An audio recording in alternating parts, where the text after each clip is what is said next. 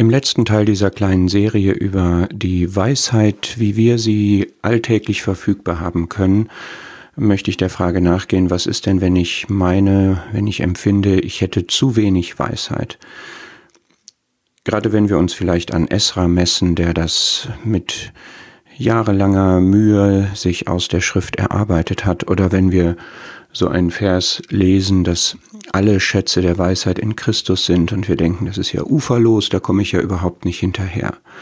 Und das Buch der Sprüche sagt ja viel über Weisheit und es fordert auch dazu auf, und das ist mein erster Punkt, Weisheit zu erwerben. Der Weisheit Anfang ist, erwirb Weisheit. Das sagt zugleich, es ist ein Prozess, es ist ein schrittweiser Weg, wo man aber nicht sagen sollte, das ist ein Riesenberg, den werde ich nie besteigen, sondern der Anfang davon ist es eben, sich zielbewusst und fokussiert darauf auszurichten, Weisheit wirklich zu erwerben und der Weg dahin ist, nachdem man sich bekehrt hat, das neue Leben bekommen hat, den Heiligen Geist bekommen hat, dass man sich mit Gottes Wort, mit der Schrift, mit der Bibel auseinandersetzt.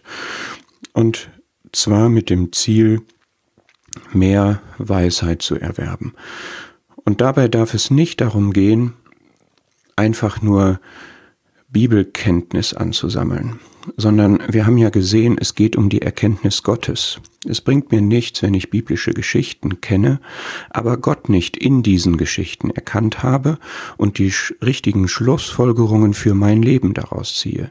Es bringt mir nichts, biblische Lehre verstanden zu haben, wenn ich in dieser Lehre nicht Gottes Wesen und Gottes Willen und Gottes Wege erkenne und mein Leben auch danach ausrichte.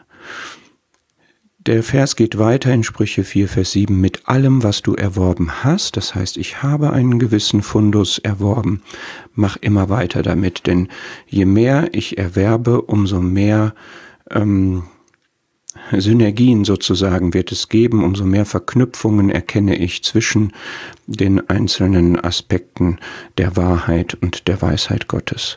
Und es muss immer bezogen sein. Weisheit ist immer bezogen auf mein praktisches Leben. Das klingt jetzt nach viel Arbeit und nach viel Fleiß und irgendwo ist es auch so, aber absolut wohltuend ist die Verheißung, die Jakobus 1 mit dem Gebet verknüpft. Denn da wird gesagt, wenn jemand von euch Weisheit mangelt, das heißt, ich bin jemand, der bei sich einen Mangel feststellt. Das ist immer die erste Voraussetzung, dass ich nicht sage, ich weiß ja schon alles und ich bin selber klug oder ich brauche Gott nicht.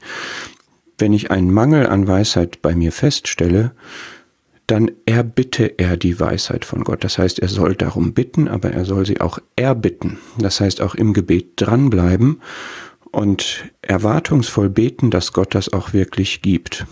Vielleicht gibt es tatsächlich eine Situation, wo es lange dauert, Gottes Willen zu erkennen, das kann ja sein, aber die Weisheit wird er auf jeden Fall geben, denn es ist ja im Kern, haben wir auch in den Sprüchen gesehen, eine Einstellungssache gegenüber Gott. Die Ehrfurcht vor Gott ist der Anfang der Weisheit. Und wenn ich Gott um Weisheit bitte, weil ich sie nicht habe, dann habe ich diese Haltung der Ehrfurcht, die er belohnen, die er segnen wird.